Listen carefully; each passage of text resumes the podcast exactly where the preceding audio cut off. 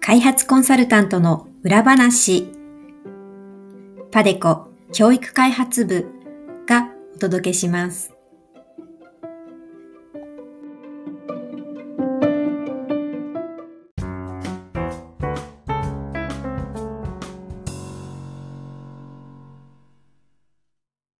皆さんこんにちは。ポッドキャスト開発コンサルタントの裏話へようこそ。パデコ教育開発部の鈴木です。この番組では、国際協力の現場で活躍する開発コンサルタントというお仕事の舞台裏や素顔を様々なゲストとの対談を通じてご紹介します。番組を通じて開発コンサルタントというお仕事をより多くの皆さんに知っていただけたら幸いです。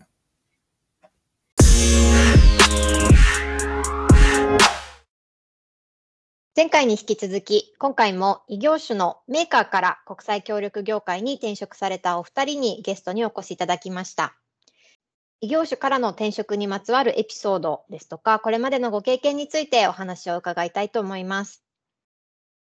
えー、ゲストは前回に引き続き、教育開発部の大原さん、それから経済社会開発部の畑さんにお越しいただいています。お二人どうぞよろしくお願いします。よろしくお願いいたします。お願いします。はい。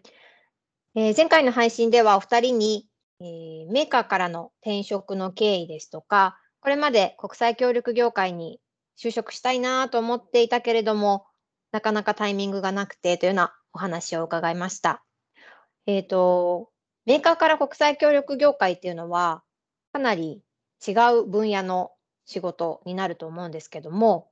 お二人、これまでにえっ、ー、と、例えば青年海外協力隊であるとか、NGO とか、それからどこかの、えー、海外の国際機関でのインターンの経験であるとか、何らかの国際協力に関係する業務、インターン、ボランティアなどの経験というのは何かありますか？大原さん、今までの経験、もしあればお話しいただけますか？はい。と、私は、えー NGO でのボランティアとインターンの経験があります。で、えっと、3つあるんですけれども、えっと、1つ目はあのフィリピンの支援をしている NGO で、これは国内でボランティアをしていました。で、えっと、マニラの、えっと、スラム地区に住んでいる子どもたちの奨学金プログラム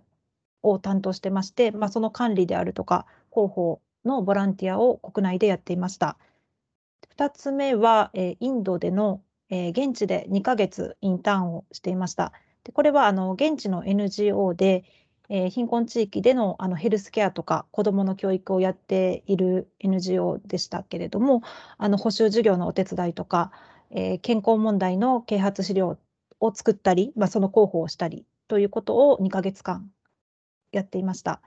でもう一つは、えー、ラオスでこれもあの現地での NGO のインターンで、えー、子どもの教育に関わるあの活動をしている NGO だったんですけれども、そこでも、まあ、現地での研修、教員への研修の、まあ、お手伝いとか、そういったことをあのさせていただきました。うんなるほど。フィリピンは国内からでしたけど、インドとラオスは現地に滞在されてたんですね。はい、そうですね。これは大学生の時ですか？えっと、インドは、えっと、大学生の時、就職直前ぐらいで、で、ラオスは、えっと、大学院に行く前ですね。うん。ラオスも長期間ですか？1ヶ月だけです。うん、なるほど。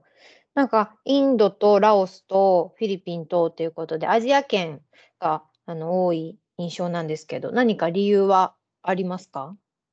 あ、そうですね。まあ、最初に私途上国に行ったのがあなんかインドのスタディツアーだったんですけれどもそれもあって、まあ、2回目のインド、まあ1、1, 回目のインドが楽しかったんで 2回目もインターンでインドを選んだっていうところ。で、まあ、地域というよりかはどちらかというとなんかその分野であの、まあ、子どもとか教育に関われる分野でのボランティアとかインターンをしたいなと思っていたので。はい、はい、えっ、とフィリピンとかインド、ラオスで子どもに関わる、あるいは教育に関わるようなあのボランティアいろいろと経験されてますけども、それは今の仕事と関連していることっていうのは何かありますか？そうですね。なんか具体的に関連しているというよりかは、やっぱり現場を見れたっていうのはすごく良かったなと思っていて、あの、まあ、現地の人の暮らしであるとか、まあ、その現場であの NGO の職員の人がどういった仕事をしているのかっていうのを見れたのはすごく良かったなと思います。で、それがまあ自分のこの、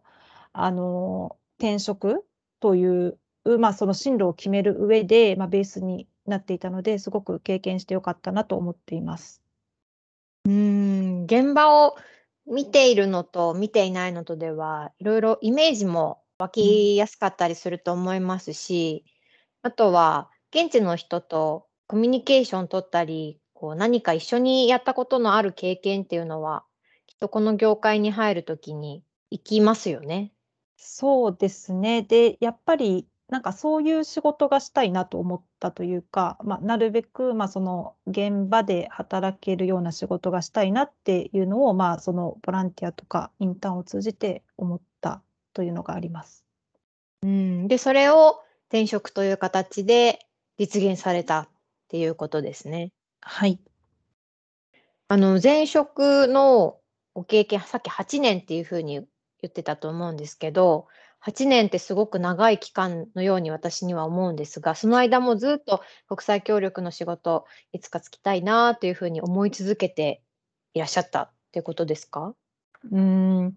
まあ、そうですね。なんかでもまあ、そうでもなくて、というのはやっぱりその仕事に新卒で仕事について、やっぱりその仕事になれることで、まあ、精一杯だったっていうのもありますしまあ、特にもう5年くらいはそんなこと全く考えてなかったんですけれども、まあ、少しちょっと時間が経って余裕が出てきた時に、まあ、大学の時に興味があったこの分野もう一回やってみたいなと思ってまたちょっとボランティアをあの国内で始めたりとかそういう形でこう少しずつこうシフトしていったような そんな感じです。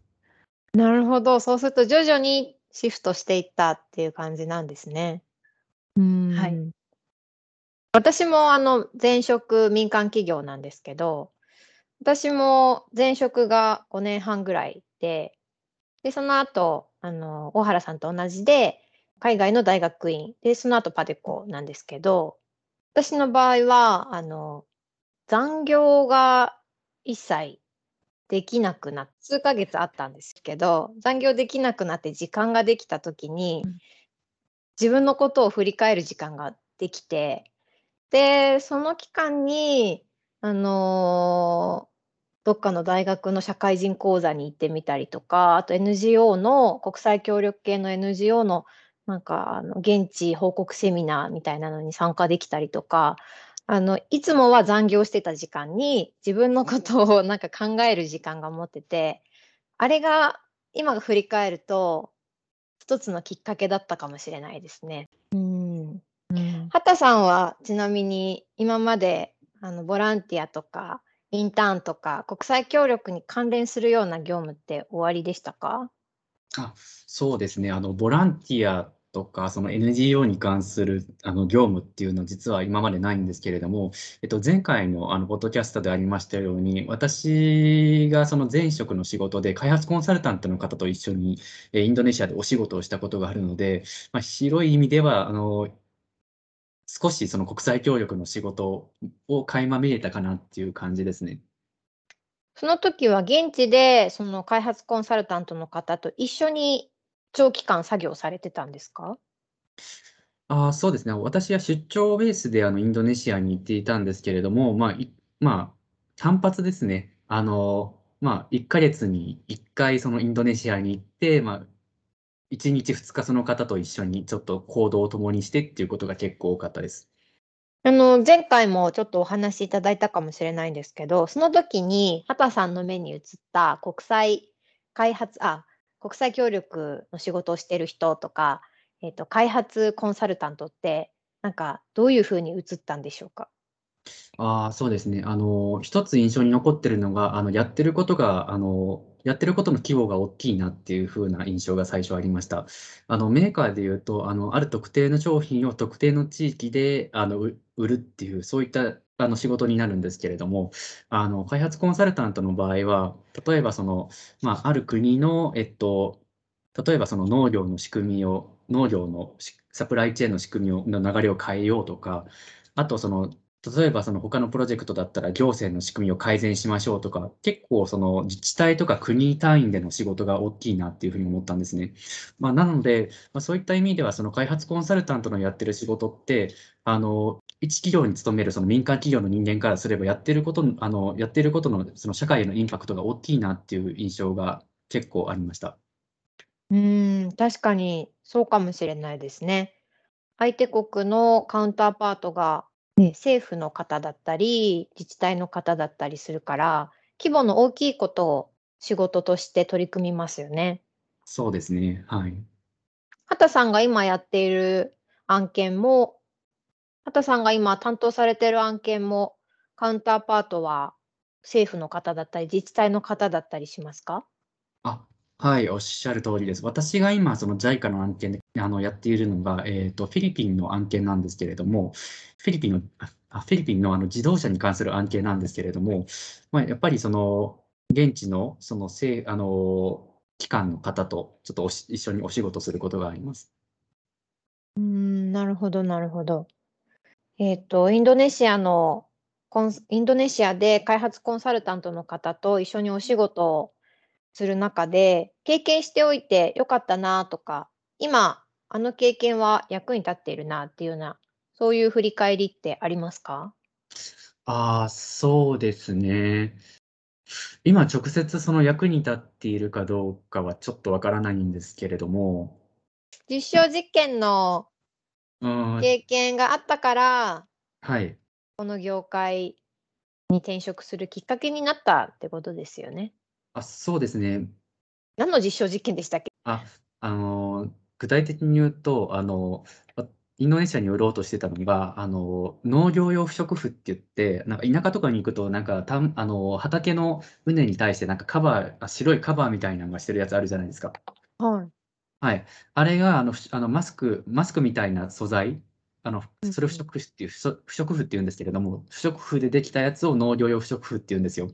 まあ、それをインドネシアに売ろうとしていて、まあ、それが実際そのインドネシア、あの、日本とは気候が異なるインドネシアで、どの植物に対してその有効に、あの、機能するかっていうのを実証実験でちょっと効果を測ってたんですね。この農業用不織布って、あの、日本では、その、主に、あの、寒さ対策で使われることが多いんですよ。まあ、でも、インドネシアってその熱帯ですから、その農業養殖って日本で求められてる役割とは少なくとも求められてたんじゃないですか。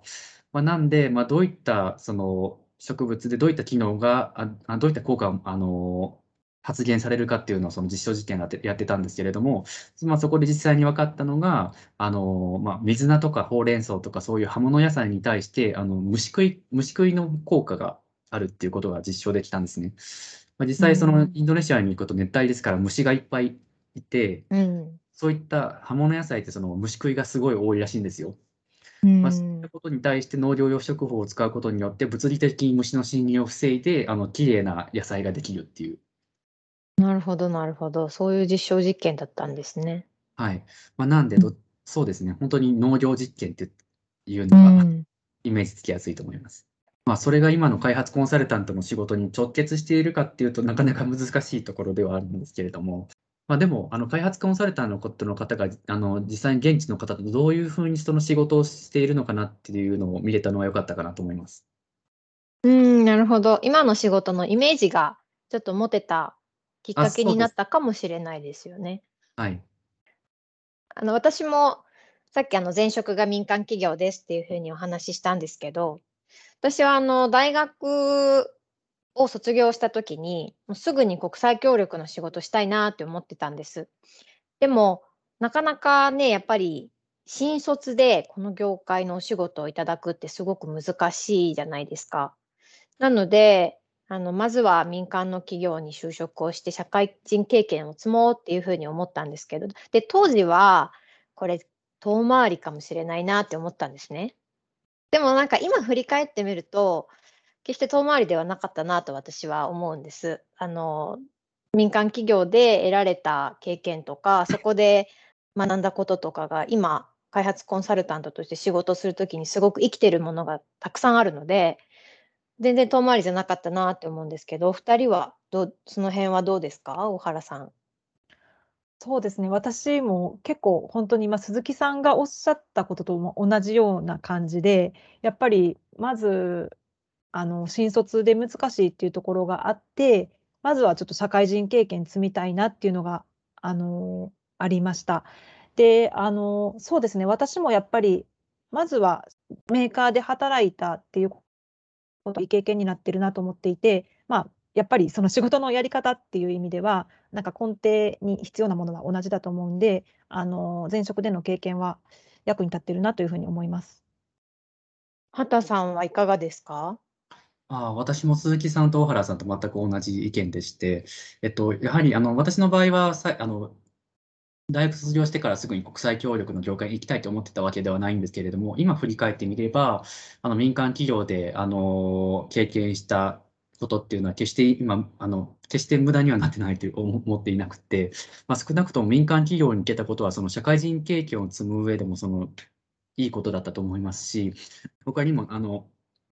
あの基本的な仕事の進め方でありますとか、まあ、社内外に対するメールの書き方でありますとか、まあ、そういった路地回りのこととかも、その基本的なことですよね。そういったことでを民間企業で学べたのはすごくあの価値があったのじゃないかなというふうに思います。はい。このポッドキャストをあの聞いてくださっているリスナーの方には、これから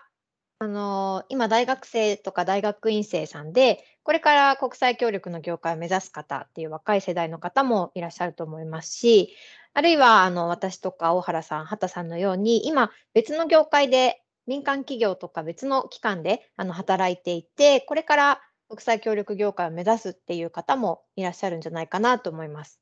お二人からそういった方々に最後にメッセージをお願いしたいと思います。畑さん、お願いします。そうですね。これからあの国際協力を目指される方たちに対するメッセージとしては、えっと、まあ、まずその民間企業に行ったとしても、例えばその自治体とか市役所に行ったとしても、あの、詰める経験としてはあのたくさんあると思います。まあ、そういったことはなんか決してあの無駄ではなくて、あの将来国際業界、例えば開発コンサルタントでありますとか、あの NGO に行った際も必ず役に立つスキルだと思いますので、あの遠回りだと最初はあの最初は少し遠回りに感じるかもしれないんですけれども、地道に努力していって、まあ、いつかそのまあ、チャンス、あの、チャンスを伺いつつ開発業界に入れる機会があったら、あの、目指してみるのも一つ、あの、選択肢かなっていうふうに思います。頑張ってください。ありがとうございます。大原さん、お願いします。はい。と私も、まあ、あの異業種からの就あの転職っていうことで、まあ、あのいろいろ不安はあったということと、あの準備期間も、まあ、3年ぐらいあの転職するまでにかかっていて、で、長かったかなと思います。ただその間に、あの、実際国際協力の分野で働いている人、まあ、NGO であったり、国際機関とか、まあ、コンサルタントとか、いろんな人から話を聞くチャンスがあって、まあ、自分がこういう分野に進んでこういう仕事したいっていう、まあ、そういうことをいろいろ考えるあの機会というのがありました。ですので、これからまあそういう異業種に転職っていうをしたいなと思っている方々とかは、まあ、そういったいろんな人の話聞いてみるのがいいかなっていうところがあります。であともう一つは、まあ、前職での経験っていうのが、まあ、振り返ってみるとあの全く異業種であってもあこういうことがあの役に立ってるなっていうことは絶対にあると思うのであの、まあ、そういった自分の経験とあのこれからやりたいということを、まあ、こうつなげてあのいってえー、どんどん挑戦していったらいいんじゃないかなと思います。はい。はい、お二人ともメッセージもいただいてありがとうございました。では、本日はどうもありがとうございました。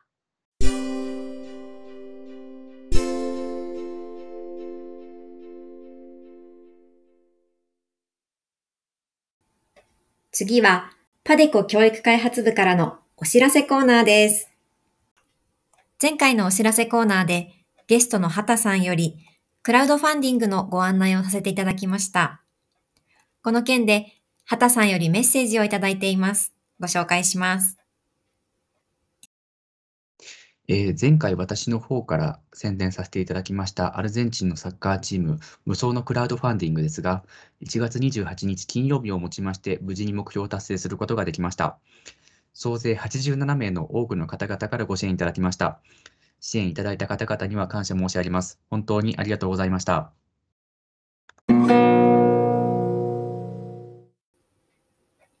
大原さん、畑さん、お話どうもありがとうございました。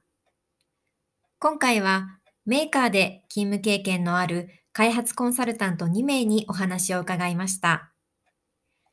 これまでの経験の中で無駄なことは一つもなかったというようなお話もしていただきました。今回の内容、これから国際協力業界を検討される方々にとって少しでも参考になる情報を提供できていましたら幸いです。また、今回はリスナーの方からのリクエストにお答えしたテーマをお届けいたしました。この番組では皆さんからのコメントやリクエストも募集しています。番組で扱ってほしいテーマ、ご質問、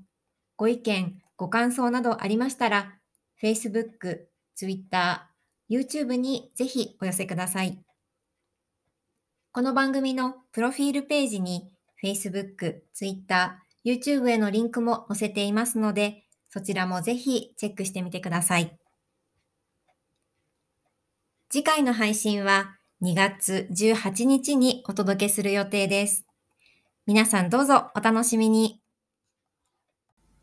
パデコ教育開発部が送る開発コンサルタントの裏話でした。それではまた来週。